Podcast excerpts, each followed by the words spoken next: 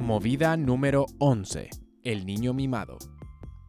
La relación padres-hijos siempre es algo especial y en este caso te enseñaremos a sacar provecho de ella. Lee y aprende menor. ¿Qué necesitas? 1. Pedirle a alguno de tus padres que te escriba constantemente al WhatsApp. 2. Que ambos comenten todas tus publicaciones de Instagram. Procedimiento. A todos les gusta una persona pegada a su familia.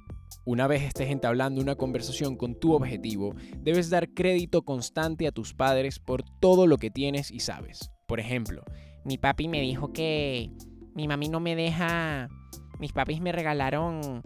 Tu objetivo verá lo seguro y familiar que eres y caerá en tus hechizos al cabo de poco tiempo. Coronaste.